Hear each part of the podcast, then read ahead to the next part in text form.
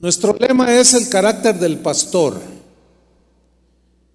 Y déjeme dar una breve introducción a nuestro orador invitado. Mire, la honradez y la integridad son dos rasgos imprescindibles en el carácter de un pastor. Si no hay honradez e integridad en un pastor, entonces ahí hay un vacío que tarde o temprano todos notarán. ¿Cierto? Uno de los reproches más comunes contra los pastores, o sea, contra nosotros, es que no vivimos lo que predicamos. Muchas esposas tienen reproche contra nosotros, los pastores. Nos reclaman que no vivimos lo que predicamos. Entonces ahí hay falta de integridad y de honradez.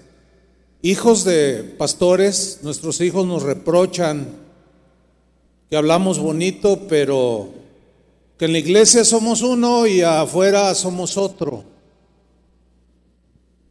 Pero para que nos hable más sobre este tema tan importante, quiero invitar al pastor Fleming Tejada, pastor de casa de oración en Nueva York.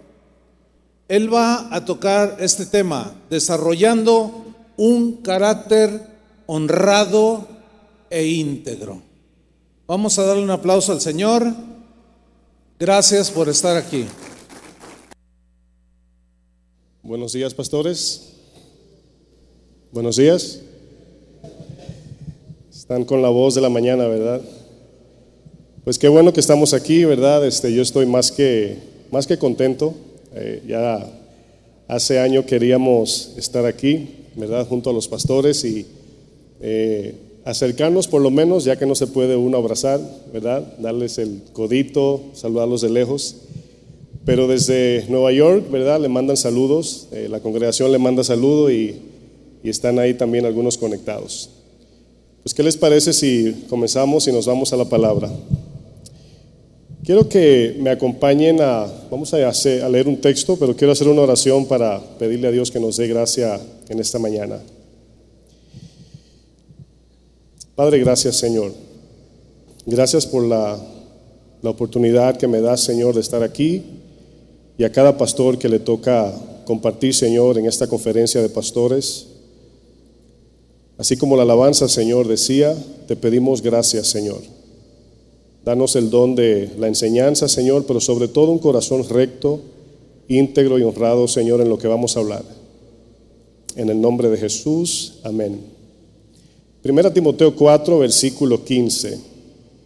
Nada más ponga una marquita ahí, lo vamos a leer en un instante.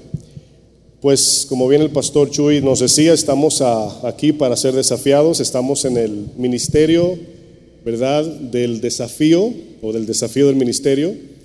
Y el tema del carácter del ministro, eh, sin duda alguna, es algo que nos pone a temblar, ¿verdad? Nos pone en un gran desafío. El tema que me ha tocado a mí desarrollar es desarrollando un carácter íntegro y honrado. Desarrollando un carácter íntegro y honrado. El apóstol Pablo, en el contexto de la carta de Primera Timoteo, acerca del deber y los requisitos de un ministro del Evangelio, le dice al pastor Timoteo en 1 Timoteo 4, versículo 15, le dice, ocúpate en estas cosas, el contexto de todo lo que es el deber de un pastor, líder encargado de un ministerio. Dice, ocúpate en estas cosas, ¿verdad? Acerca de mantenerse centrado en la palabra de Dios y siendo Timoteo en este caso un ejemplo de la palabra.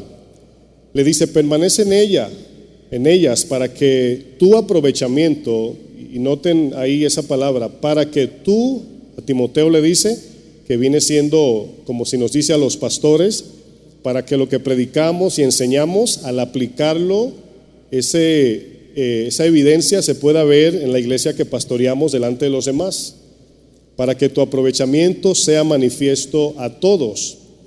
Y luego añade, ten cuidado de ti mismo y de la doctrina. Persiste en ello, pues haciendo esto, es importante esa palabra, haciendo esto, te salvarás a ti mismo, pastor, y a los que te oyeren. La iglesia se encuentra en tiempos donde nunca jamás había experimentado. Estamos en tiempos, podemos llamarle la era digital. Estamos en la era donde la abundancia más grande del conocimiento bíblico está a la distancia de un clic. Usted se imagina cualquier tipo de tema bíblico y como nunca, rapidez. A veces escucho a los pastores, bueno, el pastor Chuy dice que cuando estudiaba, yo recuerdo cuando lo comencé a ver, tenía aquí un cuaderno, ¿verdad? Y libros, y antes había que ir a una biblioteca para buscar información. Pero todos en nuestro dispositivo tenemos el acceso a nada más en el buscador del Google o en el buscador del YouTube y ponemos ahí cualquier tipo de tema bíblico y sale. O sea, literalmente usted pone lo que usted quiera de la Biblia y sale un tema o una enseñanza. Pero de manera muy irónica, de lo que sí tenemos carencia, de esto sí carecemos, es de la evidencia del fruto que este conocimiento debe producir en los creyentes. Es decir, si ponemos en una balanza la cantidad y la facilidad para adquirir conocimiento bíblico de un lado y ponemos lo que ese conocimiento debe producir del otro, en sentido general, la balanza está completamente torcida, inclinada. En los púlpitos vemos una gran cantidad de pastores que impresionantemente tienen tremendo conocimiento, el cual añado de que el conocimiento es parte del ministro. Hay que estudiar, hay que prepararse, ¿verdad? Eh, conocimiento de todo tipo bíblico, pero si usted, ¿verdad?, se da cuenta, este tipo de, de pastores que vemos, ¿verdad?, y es muy desafortunado, están repletos de conocimiento, incluso se está viendo un fenómeno, ¿verdad? Que quizás ha existido, yo como pastor joven, ¿verdad? Eh, lo estoy viendo ahora.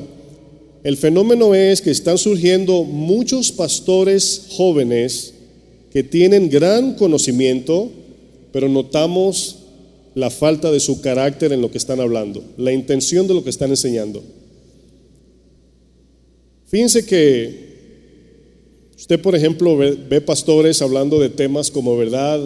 La mujer de Caín, que quizás en el, cuando lleguemos al trono del Señor la conoceremos, pero eh, ¿por qué criticaríamos eso como pastores?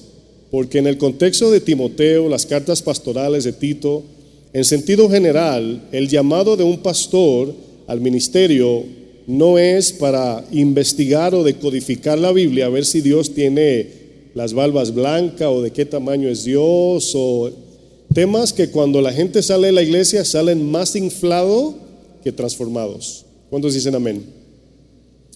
Por ejemplo, si leemos las cartas de los apóstoles y la tomamos todas y las recopilamos, notaremos, escuche bien, notaremos que la balanza o la, vamos a decir, el énfasis de los apóstoles era acerca de la evidencia de la vida cristiana se dan cuenta que no era tanto de adquirir mucho, mucho, mucho conocimiento sin transferir ese conocimiento al corazón para que produzca fruto.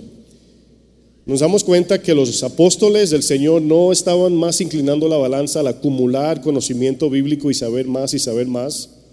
Es muy notable el, énfasis del apóstol Pablo. El apóstol Pablo eh, lo conocemos como un hombre de Dios que nos deja un ejemplo después de Cristo eh, impresionante y nos desafía. Primera Timoteo 4, versículo 11 dice, esto manda, le dice Pablo a Timoteo, y enseña, esto manda y enseña. Ninguno tenga en poco tu juventud. Fíjense, que nadie menosprecie tu juventud. Pues yo recuerdo cuando yo entré al pastorado, en ese tiempo el pastor Chuy, ¿verdad? Tenía el tema del peligro del pastor joven. Y recuerdo que cuando me dieron la oportunidad de cuidar la iglesia del Señor fue la primera enseñanza que escuché. Y en ese momento yo, obviamente erróneamente, pensé que el pastor Chuy estaba en contra de los pastores jóvenes. Y recuerdo que veía la enseñanza y decía, pero el pastor comenzó el pastorado como a los 27, creo. ¿Así es, pastor? Como a los 27, 22, 25. El pastor me está haciendo seña de béisbol. Bueno, en los 20 años comenzó, en eso de los 20 y no encontraba yo el entendimiento por qué el pastor estaba hablando de ese tema, pero al escuchar la enseñanza me daba cuenta de la preocupación de la falta de carácter en los pastores que estaban llenándose de conocimiento, tomando un micrófono y enseñando cosas que no iban alineadas, si no era la palabra, era su corazón, o sea, no estaban alineadas bíblicamente, pero también estaban manifestando una actitud arrogante o pensando que ya lo sabían todo. Y entendí que la enseñanza llevaba a esa dirección. En Timoteo nos damos cuenta en ese texto que acabo de leer, 1 Timoteo 4:11, esto manda y enseña, ninguno tenga en poco tu juventud. Nosotros los pastores jóvenes, hay muchos pastores jóvenes, del cual yo soy uno de ellos, eh, cuando un pastor que tiene muchos años nos mira, ¿verdad? Eh, a veces sentimos que hay un menosprecio por las cosas que nos preguntan o nos examinan, nos miran, pero verdaderamente lo que el pastor mayor, vamos a decir en, experiencia, lo que está es mirándonos a nosotros porque él también fue joven cuando comenzó. Y aquí Pablo le dice a Timoteo, después de Pablo haber vivido una vida, de una vida práctica como pastor, ninguno tenga en poco tu juventud. ¿Cómo podemos eh, tomar esa, esa referencia de Pablo? Dice, si no, sé ejemplo, sé ejemplo. Pastores, todos estamos de acuerdo que el tiempo cuando estamos predicando aquí parado es aproximadamente una hora, vamos a decir. Y en una hora podemos manifestar cosas que no estamos haciendo fuera de esa hora. Nuestra vida diaria, como el pastor Chuy decía, nuestra atención hacia las esposas, la familia, el manejo de nuestra vida personal e íntima, lo que hacemos en secreto, lo que hacemos o a lo que le damos clic en la computadora cuando estamos eh, solos, esa es la vida íntegra y honrada. Ahí es donde se manifiesta. No es tanto en la hora que predicamos la palabra. Y ese es el desafío. Pablo le dice a Timoteo, sé ejemplo de los creyentes. En palabra, en conducta, en amor, en espíritu, fe y pureza.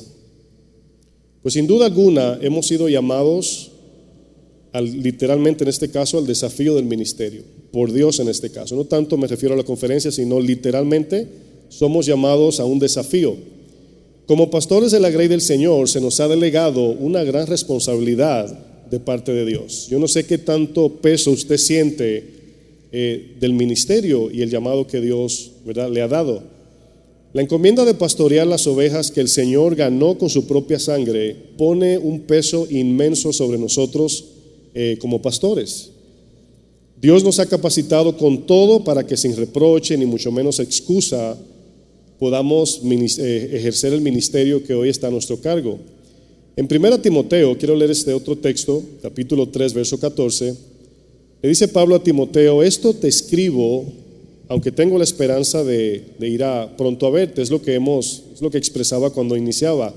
Hay un anhelo de ver a los pastores, de ver al pastor Chuy personalmente, de verlos a ustedes, ¿verdad? Y verlo cara a cara, ver sus expresiones de su cara, hacerle preguntas, eh, consumirnos bíblicamente hablando, ¿verdad? Y aprender.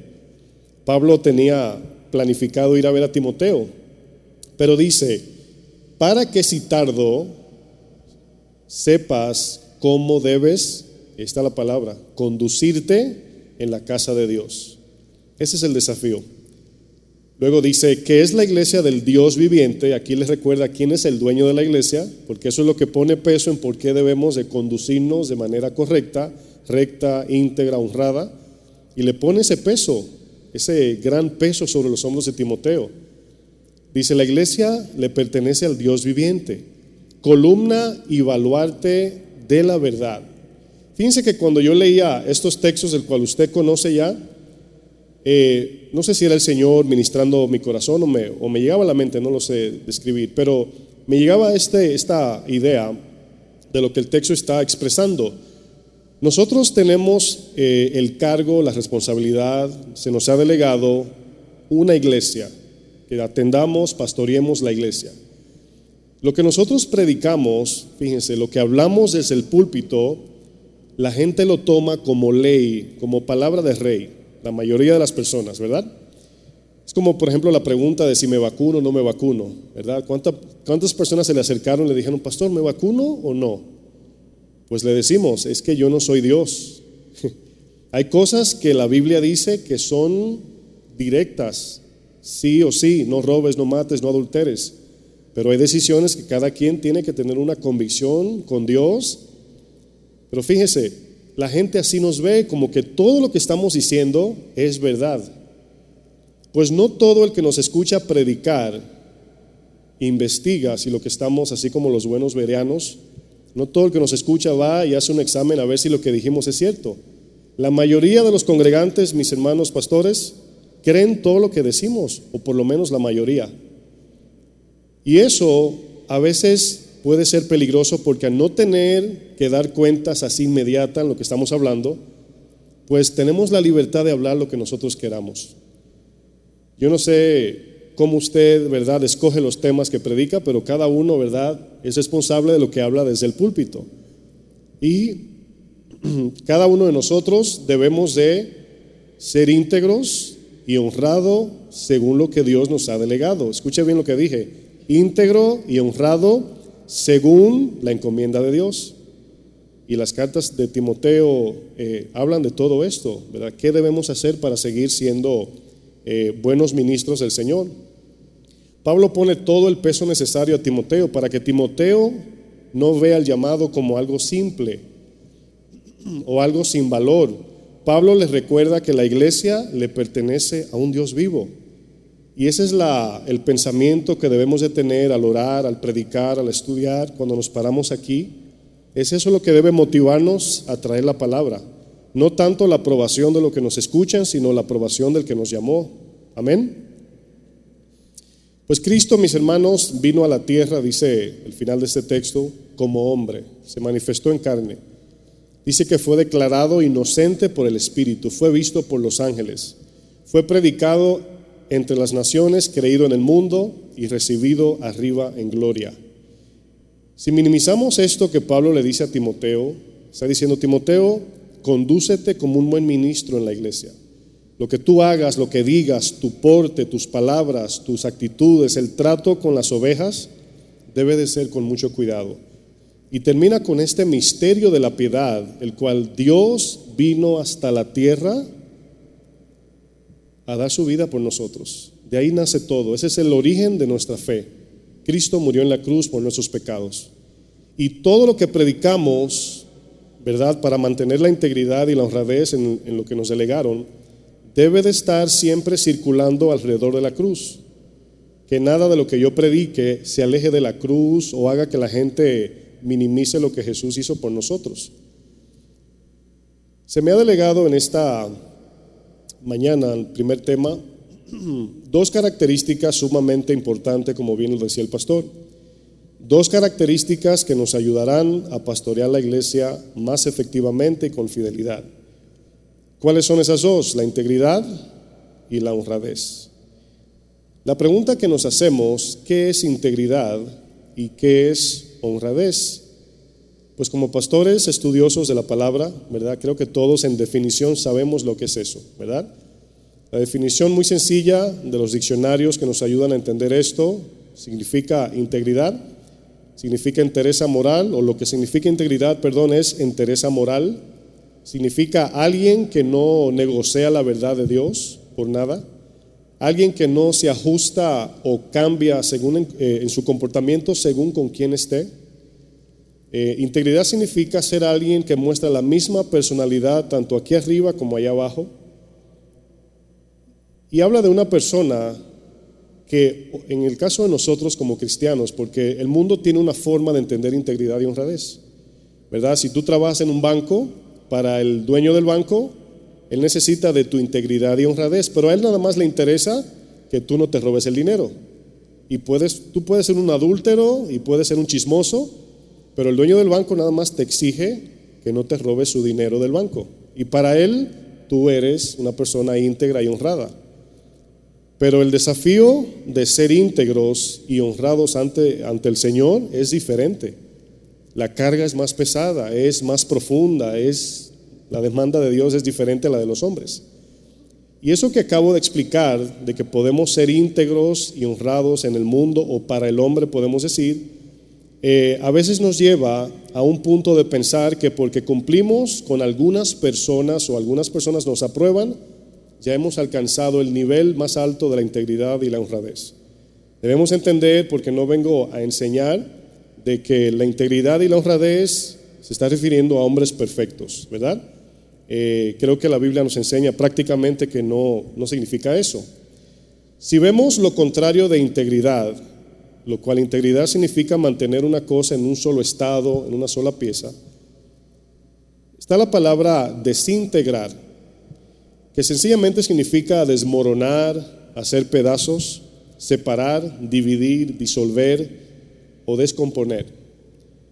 Nuestro trabajo como pastores es de congregar, es de unir, de reunir, de hacer uno, de integrar y de tener comunión. Ese es nuestro trabajo. Todo lo que conlleve a la sana comunión, tanto los hermanos como con Dios. Honradez, por otro lado, es la aplicación de la justicia de Dios en cada decisión que tomamos, tanto en el ministerio como en nuestra vida personal. Ahora, integridad y honradez eh, van de la mano. O sea, no se puede ser honrado y no ser íntegro, o ser íntegro y no ser honrado. Pero ¿por qué aparecen esas dos palabras? Porque hay uno que es la manifestación externa que la gente ve y está la otra que es la naturaleza, más bien la esencia de lo, que, de lo que nuestro corazón anhela, puedo decir. Me explico. La integridad se manifiesta en las decisiones que tomamos como pastores. Es decir, si usted se da cuenta, el ministerio es un trabajo de tomar decisiones, de decidir qué voy a predicar, cómo lo voy a predicar, qué tema voy a escoger o qué van a hacer en la iglesia con esta decisión, cómo se va a manejar el dinero, cómo voy a tratar esta consejería. Son una lista de decisiones, es un trabajo de tomar decisiones. Y si el pastor no, no tiene integridad, no es un pastor honrado, pues todas esas decisiones van a manifestar todo esto. Es decir, ¿cómo sabemos que un pastor no es íntegro o no es honrado? pues obviamente vemos el efecto de su ministerio, porque el resultado del ministerio nace a causa de decisiones que tomamos cada día, pequeñas decisiones y grandes decisiones. Me viene a memoria, antes de continuar, cuando nos tocó, algunos de ustedes o la mayoría saben que nos mudamos de un edificio a otro. Y yo como pastor fui probado de todas las maneras, de todas las formas habidas y por haber. Y en ese lugar se, gastó un buen dinero para poder mudarnos. La primera pregunta que yo tenía eh, al mudarnos era, Señor, ¿es aquí o no? Esa fue mi primera pregunta. ¿Tú quieres que nos mudemos en este lugar? Porque resulta que podemos ser, imagínese un pastor que estudió eh, bienes raíces, por ejemplo. Pues tiene experiencia, ¿sí o no? Entonces, ahí como que caemos en el peligro de no orar. ¿Sí entienden lo que digo? porque como sabe de bienes raíces, pues ¿para qué le voy a preguntar al Señor? Entonces, ahí vemos que yo le preguntaba, Señor, si tú dices que es ahí, yo voy a hacer lo que tú digas y voy a confiar y voy a ir adelante. Ese sí de Dios, el sí, como respuesta, duró tres meses. Fíjense, dos letras. En ese sí aprendí muchas cosas, depender de Dios, buscar de su dirección, etc. Yo recuerdo que le preguntaba al pastor Chuy, Chuy, yo, yo buscaba, bueno, creo que todos a veces queremos como que cuando hay que tomar una decisión un poco compleja, queremos ver a Dios, enviar un ángel y que te diga, mira, así, así, así, así. Hablaba con el pastor Lolo, le preguntaba que a Tony, que Toño, Memo, todos le preguntaba ahí. Porque el paso que yo iba a dar era un paso grande, o sea, en mis manos, era una responsabilidad. No teníamos el dinero, no teníamos la capacidad, yo estaba buscando esa dirección. Ahora, como pastores sabemos que cuando algo sale bien en la iglesia, decimos gloria a Dios. Pero cuando algo sale mal, ¿quién es el culpable? Pues los pastores. Fíjense qué raro. Y todo el mundo ahora, después que ya tenemos las puertas abiertas y congregando, todo el mundo, gloria a Dios. Hubo un hermano que dijo, wow, si yo supiera hubiera ayudado más. Yo digo, qué fácil es, ¿verdad? Ver para creer.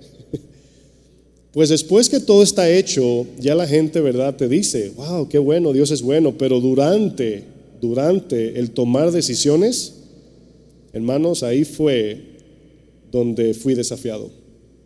Llegaba gente donde si, por ejemplo, es un número en ejemplo nada más, si había que gastar 50 mil dólares, llegaba gente y hasta llamados cristianos, pastor, eso sale en 5 mil y no tiene que esperar tanto. Nada más cerramos las puertas y le ponemos papel. ¿Sí entendieron? que nadie nos vea. Yo no sabía acerca de situaciones de construcción y yo decía, yo no sé de construcción, pero yo sé lo que significa ser íntegro y honrado. Yo decía, ¿y por qué hay que cerrar las puertas y poner en los cristales papel que no se vea? No, no, no. Y no me sabía contestar. Bueno, yo sabía, porque lo íbamos a hacer de manera ilegal. Eso era. Escuche, de 50 mil me iba a ahorrar 45 mil y si duraba el proyecto seis meses me iba a salir en una semana. Ahora, escucha bien lo que digo. Si el pastor, y aquí espero no me esté usando de prototipo, pero en general, si el pastor carece de integridad y honradez y le viene esa oferta tan bonita, digo entre comillas, ahí es donde vamos a ser desafiados. Ese es, el desafío, es cada día. Cada día debemos de tomar decisiones que nos van a desafiar. Si mi corazón no está inclinado a querer hacer la voluntad de Dios, pues muy fácil le voy a decir, está bien, no pasa nada. Y esa era la palabra que más escuchaba. No pasa nada, pastor. Lo hacemos debajo del agua. Y yo le decía, perdóname, pero yo no soy buzo. Así le decía, yo no soy buzo. Pues la integridad se manifiesta en las decisiones que tomamos. La honradez se manifiesta en la inclinación y el deseo del corazón. Por eso es que van de la mano. Cada decisión que tomamos como pastores debe de ser de integridad. Pero no podemos practicar integridad si no tenemos un corazón honrado ante Dios primero. Si nuestro anhelo no es, pastores, agradar primeramente al Señor, nos venderemos a cualquier decisión o a cualquier tendencia o debilidad que tengamos. Es por eso que la preeminencia debe ser el amor a Cristo. ¿Cuántos dicen amén? Tu integridad y la mía será desafiada en cada decisión que tomas. Tu honradez nace del amor y fidelidad a Dios y esta se fortalece en las decisiones que tomas, se fortalece, eh, o sea, fortalece la integridad. Tus decisiones nacidas de honradez fortalecerán tu integridad. Si entendemos lo que estoy explicando un poco más sencillo, para no complicarlo mucho, es que toda nuestra integridad y honradez van a ser del secreto de nuestra adoración a Cristo. Esa es la idea. O sea, yo no puedo, cualquier persona puede decidir ser íntegro, pero lo va a hacer por una motivación equivocada. Pero como creyentes, pastores, que se nos ha delegado el ministerio, estamos de acuerdo de que el ministerio trae muchas tentaciones. Una lista muy grande, pastores. Y cada uno de nosotros fuimos llamados al ministerio no porque éramos perfectos, entramos con tendencias y debilidades. Si tú reconoces que tienes debilidades, pues debemos de tener eso ahí en la mano, porque te van a llegar, Satanás no te va a atacar con lo que tú no batallas. A Jesús le dijo, convierte la piedra en pan el día 40, el día que tenía más hambre. Pues Satanás a ti también te va a atacar como a mí en nuestra debilidad, y en nuestra, nuestras inclinaciones torcidas. Pues parte de la integridad y la honradez es también reconocer eso, confesarlo a lo mejor con pastores maduros, buscar ayuda y no esconderlo y a lo mejor sentir vergüenza de hablar de esto porque somos pastores. Aquí hay un dato donde vemos esta parte de la integridad y también la honradez. Existe una forma de mostrar integridad y honradez ante los ojos de los hombres, ya lo pudimos ver. Pero Jesús en Mateo 6, acompáñenme al capítulo 6 de Mateo,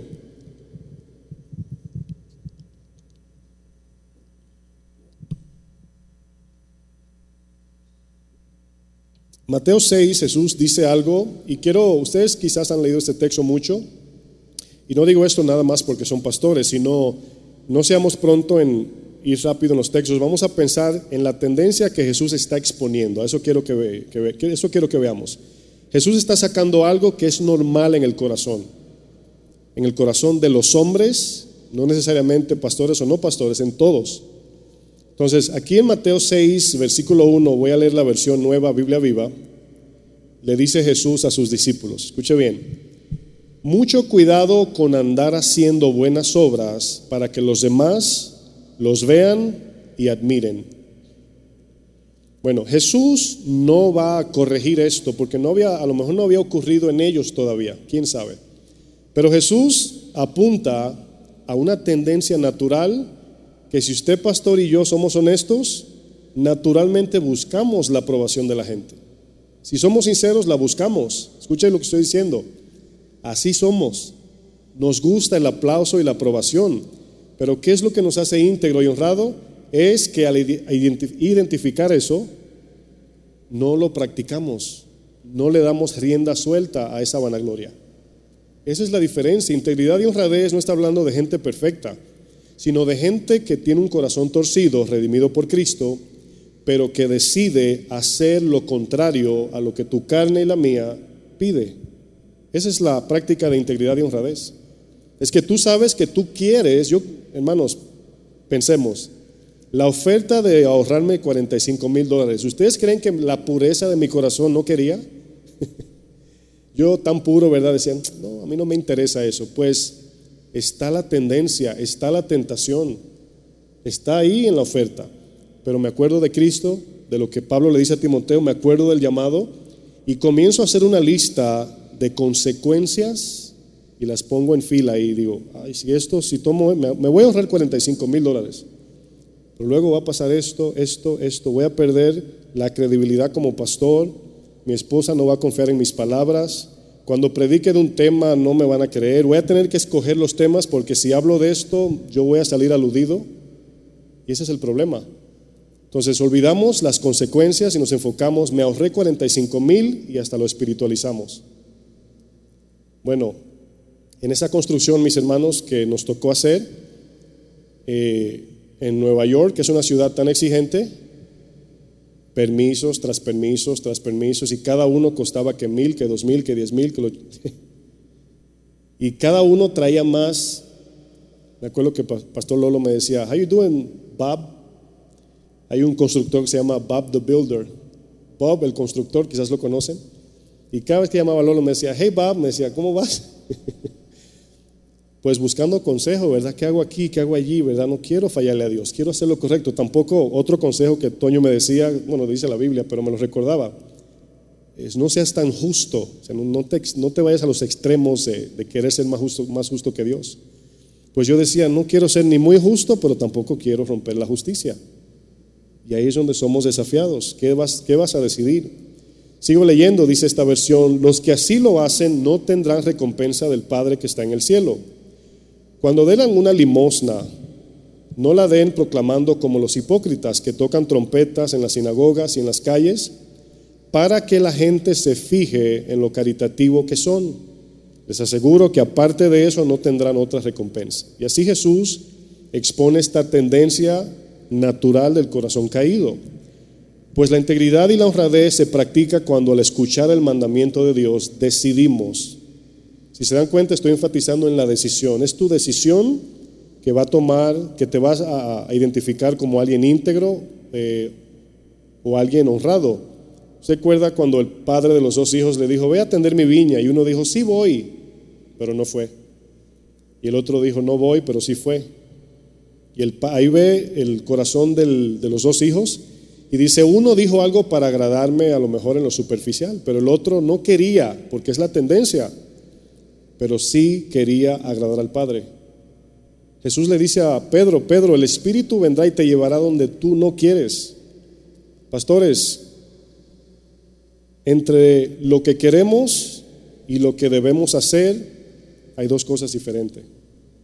Lo que nos hace diferente a los demás pastores que no practican integridad o no son honrados, no es tanto el, depósito del conocimiento, eso es bueno, pero no es eso lo que nos identifica como pastores íntegros y honrados. Es la decisión que tomamos cuando queremos hacer lo contrario. Podemos decir que la marca de un pastor honrado e íntegro es un pastor sufrido, porque en la mayoría de los casos hay días que nos levantamos y somos sinceros sin deseo de ir a predicar, con dolores, sin ánimo, pero tu integridad y honradez ante Dios te va a empujar vas a tener que ir. Todo pastor que encuentra su pasión o motivación de predicar la palabra en buscar la aprobación de los hombres es una persona falto de integridad y honradez. Es de aquí, de esta tendencia de donde nacen los pastores que caen en adulterio, que se toman el dinero de la iglesia, Usted sabe que cuando escuchamos en la noticia, tal pastor cayó en esto, todos sabemos que no fue de la noche a la mañana, o sea, no fue que amaneció con dolor de cabeza y pecó, o comió algo que le cayó mal y adulteró. Es una práctica secreta, es algo a escondidas que estamos dándole cabida y no lo enfrentamos y un día eso toma tanto poder de nuestra voluntad que es ahí donde cometemos el pecado grande que todos ven. Pero antes de eso, hay una vida secreta donde no ha habido confesión, reconocimiento de, de mi tendencia o debilidad y nos conlleva. Fíjense, aún diciendo lo que digo, todavía estamos bajo tentación. El ministerio, siempre que yo pienso en el ministerio que estoy predicando, me llega a la mente la imagen de que es como si fuera patinar en hielo que hay que andar con mucho cuidado.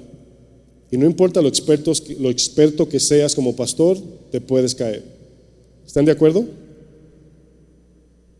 La integridad y la honradez, debemos entender, no es un don del Espíritu que viene dado por Dios instantáneamente. Es decir, Dios no te da integridad y honradez como un don. No, la integridad y la honradez son frutos nacidos del amor a Cristo y demostrado por la fidelidad en el ministerio. Esa es la idea. ¿Cómo pudo Pablo demostrar que él no era falso, hipócrita o alguien que no era digno de confiar? Pues sabemos que no era por el vasto conocimiento que tenía. De eso tenemos, lo tenemos claro, sino de la vida. Cuando Pablo se comparaba con los apóstoles que recibía a los corintios, Pablo nunca dijo, a ellos ustedes los reciben y a mí no, yo tengo más conocimiento que ellos. Pablo no dijo eso. Pablo de inmediato se fue directo al testimonio. Pablo en la iglesia de los Corintios, donde el conocimiento, la filosofía, el intelectualismo y la sabiduría humana era lo que predominaba a los griegos. Primera de Corintios capítulo 2. Fíjense lo que dice.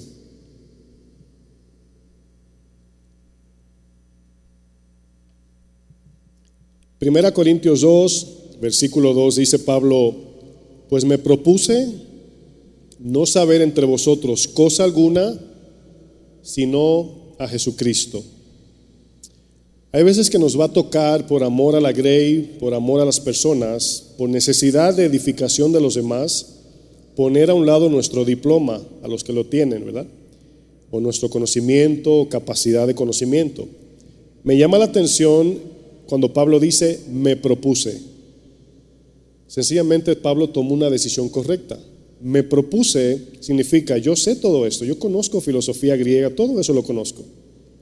Pero Pablo toma una decisión, dice, me propuse no saber entre vosotros cosa alguna, sino a Jesucristo. El mismo me propuse, dice que Pablo sí tenía mucho conocimiento, pero tomó una decisión, lo puso a un lado.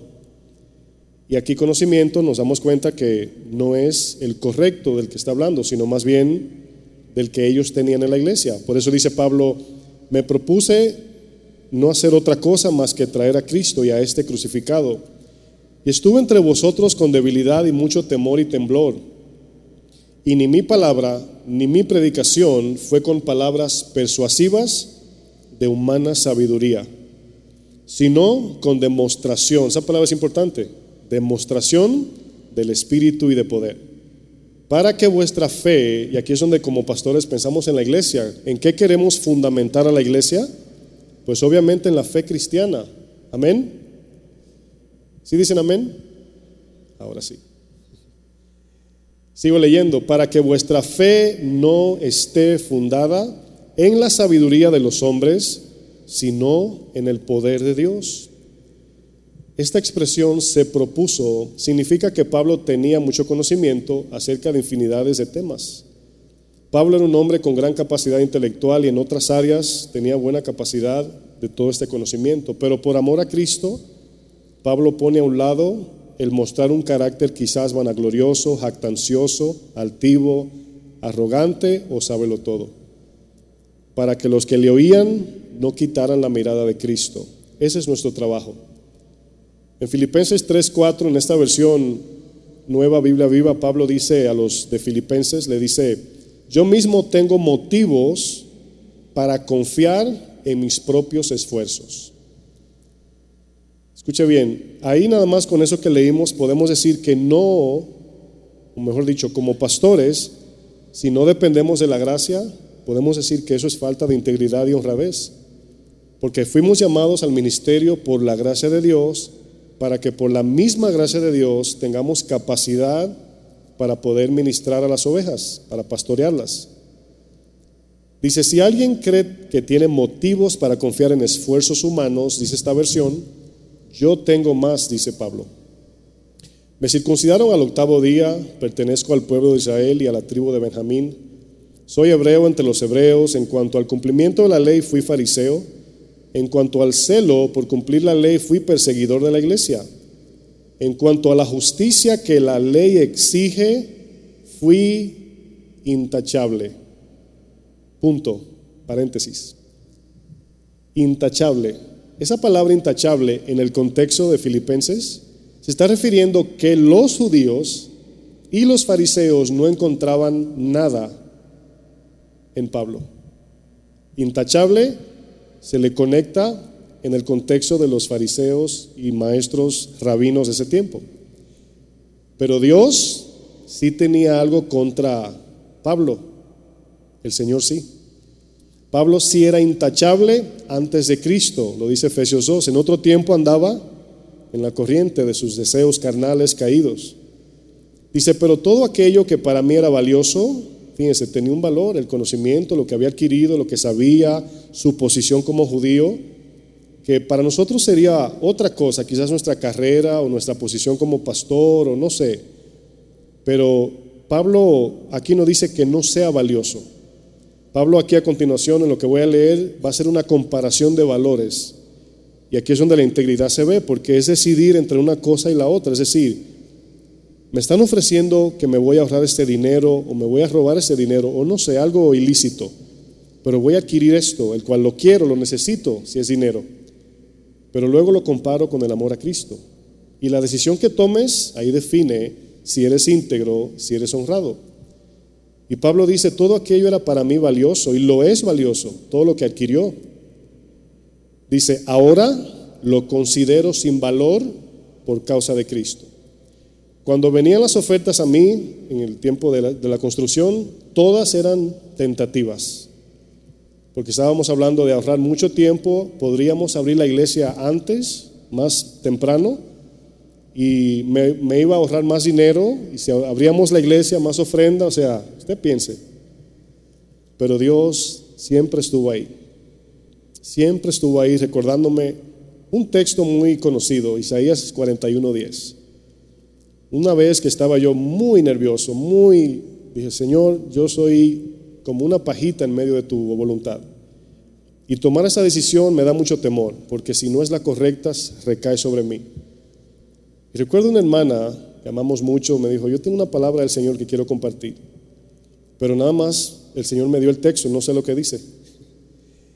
Y yo entendí que el Señor quería que lo leyéramos, ¿verdad?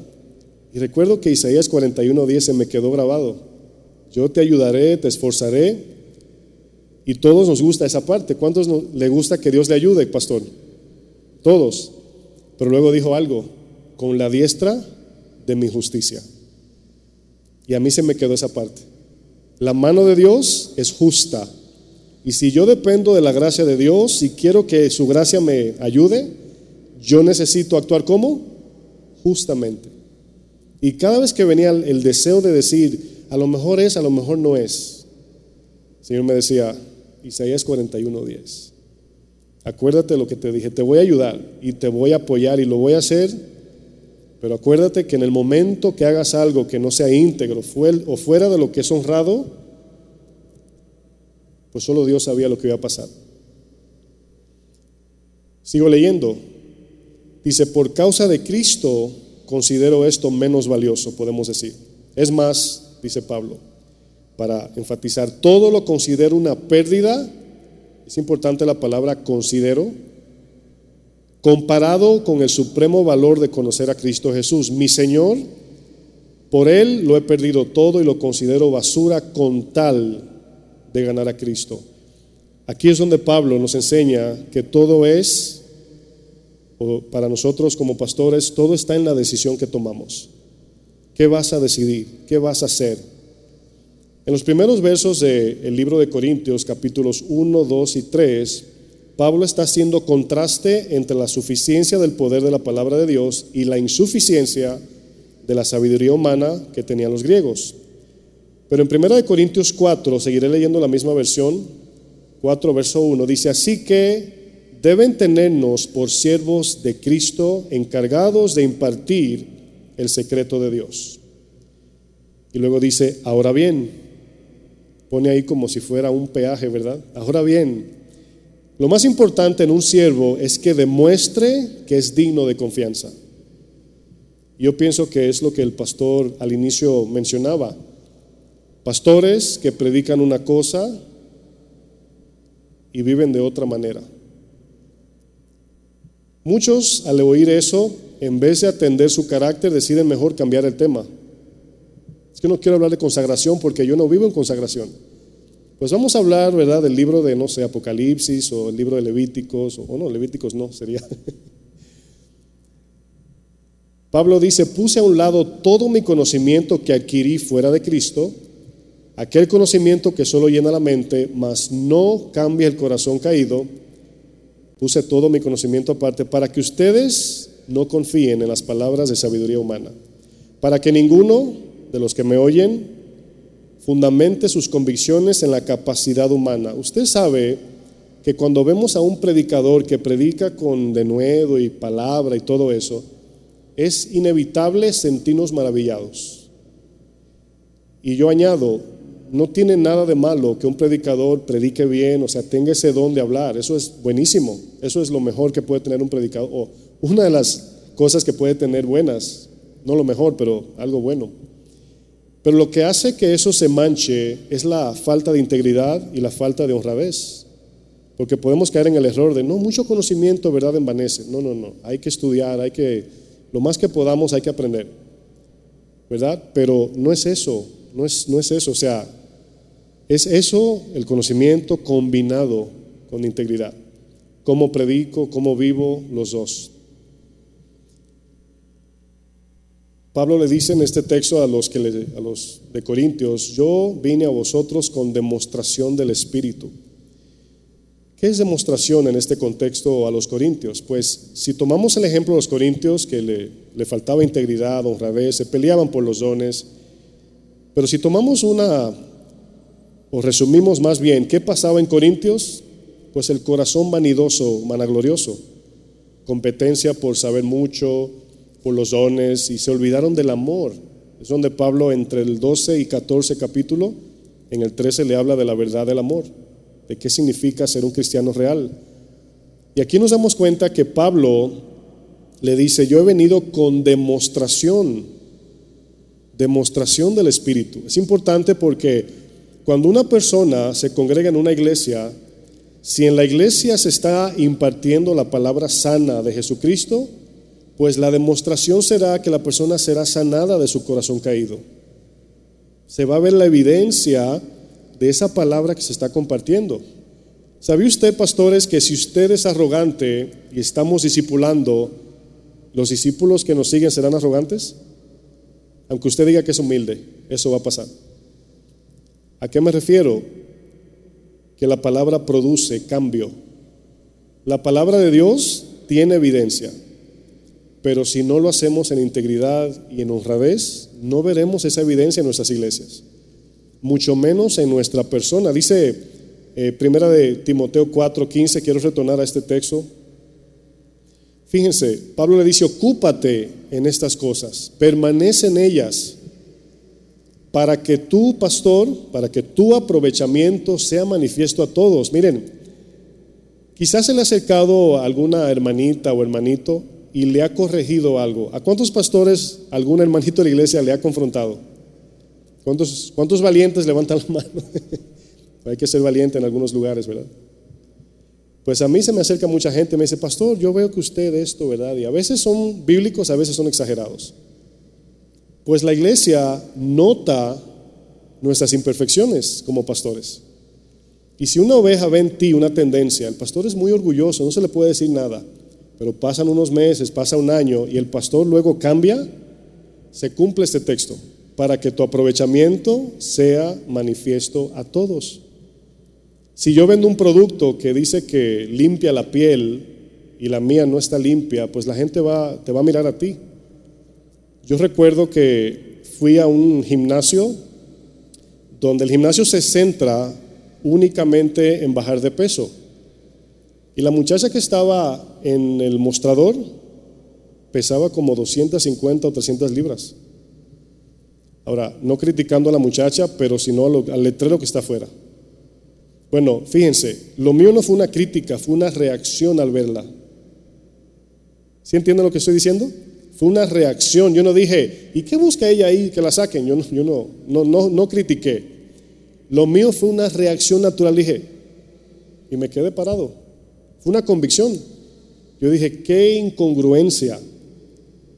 Ahora, mi esposa, ¿verdad? Me decía, a lo mejor acaba de llegar mi amor, dale tiempo. a lo mejor va a bajar de peso. Y le dije, sí, pero lo mío no fue una crítica, fue una reacción. Nada más lo vi y reaccioné. Pues bueno, como pastores, la gente demanda de nosotros ciertos rasgos. Dos de ellos, integridad y honradez. Yo recuerdo que una vez el pastor Camarena me, una vez le, haciéndole preguntas cuando comencé aquí en casa de oración, le hacía preguntas y lo tenía ya casi creo que hastiado de preguntas, pero recuerdo que me dijo, primera Timoteo 3 es el mínimo que se les requiere a los pastores. Y yo recuerdo que semanas atrás había leído ese capítulo de primera Timoteo 3 y yo dije, uy, ¿quién va a llegar ahí? Así decía yo en mi cabeza. Y me dice el pastor, no, ese es el mínimo que se requiere. Yo dije, ¿el mínimo? Pero fíjense, en ese momento mi actitud cambió. Yo dije, si ese es el mínimo y yo no lo tengo comenzando el ministerio, pues manos a la obra, ¿verdad? A trabajar. Hay que cambiar, hay que... Recuerdo que cuando entré al ministerio le decía, perdón, a los pastores, pastores, eh, hay cosas que no están bien, todavía necesito organizarme para entrar a la misión de Casa Oración Nueva York. Y recuerdo que me dijeron sabiamente, no, pero entra y comienza a ajustar, comienza a corregir. Pues sin duda hemos venido al, al desafío del ministerio para ser confrontados, pero para llevarnos una tarea a casa. O sea, no hemos venido aquí para que nos golpeen con la palabra, sino para ser levantados por ella, para identificar que alguno de nosotros quizás no estamos bien ante Dios. Un pastor honrado e íntegro siempre hará lo correcto según lo que Dios le ha delegado. Repito, lo que Dios le ha delegado. La honradez y la integridad no se cumplen cuando alguien te lo dice, aunque tiene cierto valor, pero debemos de ir más allá, Señor, ¿qué tú dices en mí? Examinemos nuestra fe. Nunca olvidemos que lo que cambia el corazón de la gente es la palabra de Dios. Y si tú, como predicador íntegro, honrado, que amas al Señor y amas las ovejas, y tú quieres que tu iglesia cambie al carácter de Cristo, pues no estaremos inventando con cosas raras en la iglesia. Eso te va a motivar, eso es como en tu casa, tú quieres lo mejor para tus hijos. Tú vas a traer lo mejor en cuanto a alimento y lo que puedas para que ellos tengan lo mejor. Pues si eso no nos está moviendo como pastores a dirigir la iglesia del Señor, pues hay que arrepentirnos y volver a Cristo. Porque el amor de Cristo produce este fruto. Muchos de nosotros cometemos el error de subestimar nuestro propio corazón. Al entrar al ministerio, al principio somos humildes, ¿verdad? Y confesamos todos los pecados del mundo. O del mundo en el sentido, en mi país se dice todos los pecados del mundo en el sentido de todos mis pecados habidos y por haber, en otro sentido. Y estamos comenzando el ministerio estamos haciendo preguntas. ¿Y cómo se hace eso, pastor? Mire, yo batallo con esto, pastor. Pero pasan unos años, la iglesia crece un poquito y como comenzamos a perder esa sensibilidad de, hacer preguntas, de admitir nuestros errores, de confesar nuestros pecados con nuestros pastores, decirle, estoy batallando con la pornografía, pastor.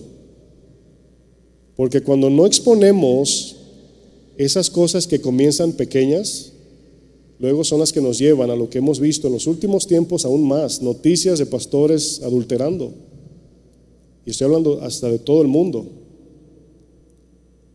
No comienza un adulterio de un pastor de un día para otro, es entreteniendo algo escondido.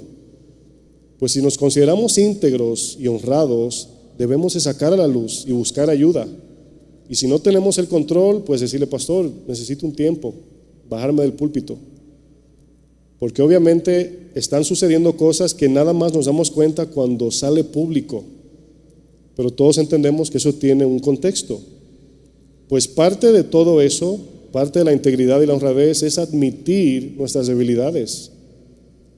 Y eso, ¿sabe lo que produce? Por lo menos yo lo vi de esa manera cuando cada vez que un pastor se acerca a otro y dice, pastor, tengo estas luchas, en ese momento, si tienes cierta actitud de arrogancia en el púlpito, se te va a bajar. Ahí mismo.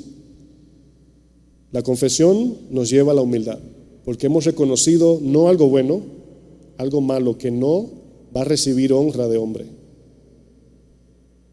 En 1 Timoteo 4, versículo 16, Pablo le dice a Timoteo, Timoteo, ten cuidado de ti mismo y de la doctrina.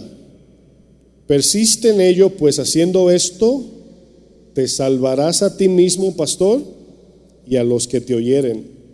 Ese texto pone mucho peso en nosotros, o debe poner, mejor lo digo. En la nueva Biblia viva lo dice de esta manera, cuida estrechamente tus acciones y tus enseñanzas. Mantente fiel en todo, todo ello, porque así te salvarás a ti mismo y a los que te escuchen. La nueva traducción viviente lo dice de esta manera, ten mucho cuidado de cómo vives y de lo que enseñas. Mantente firme en lo que es correcto por el bien de tu propia salvación y la de quienes te oyen. Está fuerte este texto. Es un desafío nada más leerlo. Existe una correlación entre el corazón del pastor y el ministerio. El ministerio, si ve que hay un texto que dice la necedad está ligada al niño, pues el ministerio está ligado al corazón del pastor. Las decisiones que tomamos, todo lo que hacemos como pastores, como manejamos el ministerio, se va a reflejar nuestro carácter en el ministerio. No estoy diciendo que todo lo que va mal en el ministerio es nuestra culpa, creo que entendemos eso, no estoy hablando de eso, pero en sentido general, por las malas decisiones que tomamos, tarde o temprano eso va a reflejar nuestro carácter. Fíjense que anteriormente definiendo la palabra integridad y honradez, hacía la distinción de que integridad habla de nuestras decisiones, la honradez habla más del corazón, de lo justo, del amor a la justicia que desarrollamos en Cristo. Algo que puede aparentar muy insignificante, que puede ser el detonante de nuestro ministerio, es cuando escondemos esas debilidades que muchos tenemos. A veces necesitamos ayuda, pero 911, pero nos gana el orgullo.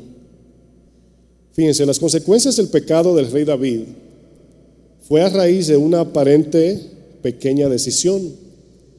A causa de eso, mis hermanos, por eso les hablaba de la lista de consecuencias, es importante tener eso a mano. Cuando tienes la intención de pecar, comienza a leer las consecuencias o a sacarlas. La decisión de David causó la muerte del primer bebé de David con Betsabé, la muerte de Urias, la muerte de Amnón su hijo, el primogénito, la muerte de Absalón, con solamente tomar una decisión. Dice 2 Samuel 11, versículo 1.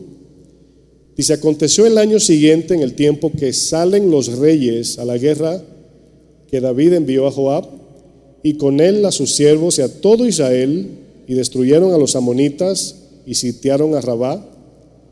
Fíjense que David comete una imprudencia y Dios en su gracia como quiera obró. Pues a veces confundimos eso con que estamos bien. ¿Sí lo entienden? Dice, pero David se quedó en Jerusalén. Y sucedió un día, al caer la tarde, que se levantó David de su lecho y se paseaba sobre el terrado de la casa real y vio desde el terrado a una mujer que se estaba bañando, la cual era muy hermosa. Si yo les pregunto, pastores, ¿qué tiene de malo que una mujer sea hermosa? ¿Qué tiene de malo? Y sin preguntarlo más, la respuesta es obvia, nada, ¿sí o no? Pero la razón por qué el texto dice, vio una mujer hermosa, el texto se está refiriendo a la tendencia de David, a su debilidad. Pudo más la hermosura de Betsabé que la responsabilidad de David como rey. Ese es el, el sentido de esa palabra, vio una mujer hermosa. Aquí David muestra falta de diligencia, dejadez, menosprecio, pereza. El rey David debía de estar en la guerra y se quedó en su casa, se quedó en su palacio. Y desafortunadamente esas fueron algunas de las decisiones que David tomó que ensució al salmista y rey, ensució su testimonio. Todos conocemos que luego David se arrepiente, David, ¿verdad?, viene al Señor y es un, es un, rasgo que aprendemos de él, que es parte de la integridad, reconocer, restituir, pedir perdón, eh, humillarse ante el error cometido. Pero aquí vemos cómo David desafortunadamente tomó esas malas decisiones que están en la Biblia para que no caigamos en dicha contradicción. Primera Crónicas 21, voy sobre el final, dice que David censó al pueblo. Dice Primera Crónicas 21, versículo 1. Pero Satanás se levantó contra Israel y incitó al pastor a contar los likes del Face. Esa sería la traducción para nosotros. Comenzó a contar cuánta gente le sigue en el Facebook. Esa es la idea. Dice, dijo a Joab y a los príncipes del pueblo, id y haced censo de Israel desde Berseba hasta Dan e informarme sobre el número de ellos para que yo lo sepa. Ese era el propósito. La intención era el orgullo, el propósito es para saber, a ver en el Face, a la foto que subí, cuántos seguidores ya tiene. Pastor, ¿para qué está haciendo eso? Para saber, nada más. No hay ningún propósito en ello. ¿Es pecado? No creo que sea pecado, pero estoy hablando aquí de la intención del corazón y el propósito de un pastor. Y dijo Joab, aquí vemos un hombre íntegro y honrado frente a un rey. Añada Jehová a su pueblo cien veces más. Que el Señor nos siga bendiciendo en otras palabras. Dice, Rey Señor mío, ¿no son todos estos siervos de mi Señor? Le estás recordando la gracia. Le estás recordando a David, no, o sea, acuérdate que Dios te dio todo esto. Fue Dios que te puso por rey. Entre tus hermanos eras el más pequeño, como le dijo una vez a Saúl. Dice, ¿para qué procura mi Señor esto que será para pecado a Israel? Dios en su gracia nos permite tomar decisiones. Hay veces que me ha pasado lo siguiente. He dicho algo fuera de contexto y la persona me dice, perdón, y luego el Señor me habla, me dice, cállate. Digo yo, no, no, nada. me llega la corrección a tiempo. A veces llega a tiempo, a veces no. Pues a David se le apareció ahí Joab y le dijo, esto no es correcto, mi rey. No es correcto pero dice que pudo más la orden del rey. Pues aquí nos damos cuenta, mis hermanos, todo es la decisión que tomemos. ¿Cómo desarrollamos, ya concluyo con esto, cómo desarrollamos nuestro carácter? ¿Cómo somos más íntegros como pastores?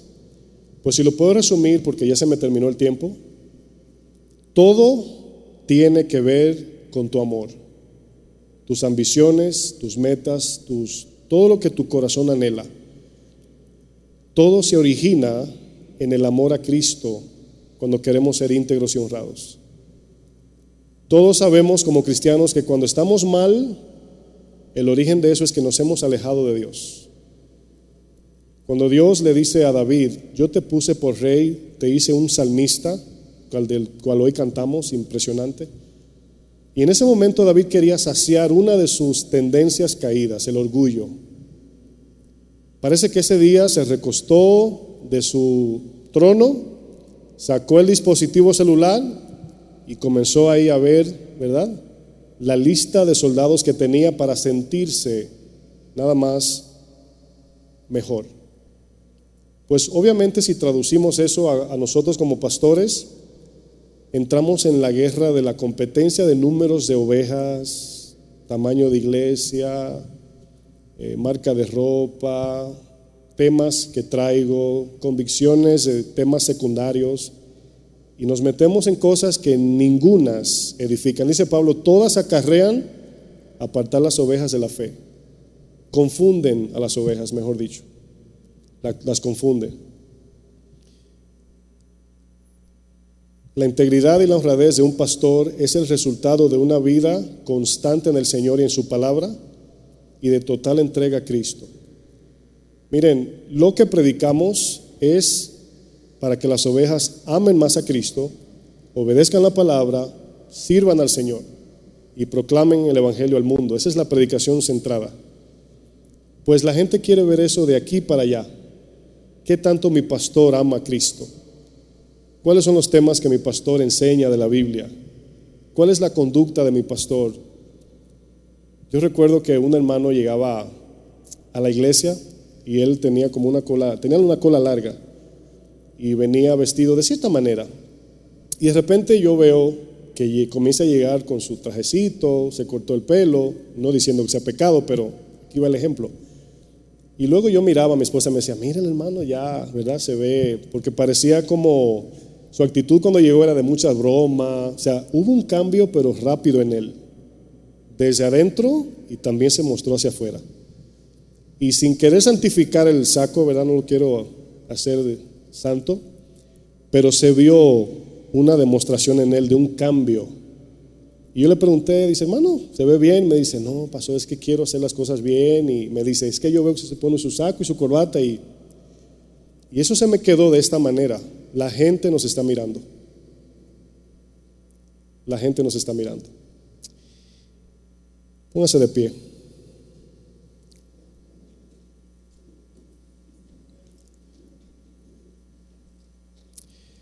Señor, quiero Primeramente, darte gracias, Señor, por la ayuda de tu palabra, Señor, de tu gracia. Yo quiero orar, Señor, que este viaje que hemos dado a, esta conferencia, podamos llevarnos lo que hemos venido a buscar, Señor.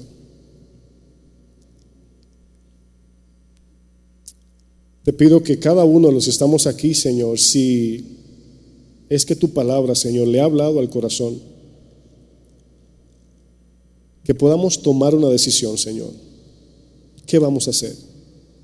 ¿Qué vamos a decidir? ¿Vamos a vivir como pastores de la farándula buscando seguidores en el Internet o, o vamos a hacer tu voluntad, Señor? Vamos a predicar el Evangelio hasta la muerte, Señor. Vamos a predicar el Evangelio como le dice Pablo a Timoteo, el que es conforme a la piedad. La enseñanza que produce santidad en el corazón del oyente. Que no seamos, Señor, imitadores del mundo. Que no olvidemos, Señor, que tú viniste no solo para morir, sino para dejarnos ejemplo. No tenemos excusas, Señor. En el tiempo de la pandemia fuimos también desafiados. Ya hemos pasado la pandemia, Señor. Así que te pedimos que sigas hablándonos, Señor, en el nombre de Jesús. Gracias, Fleming.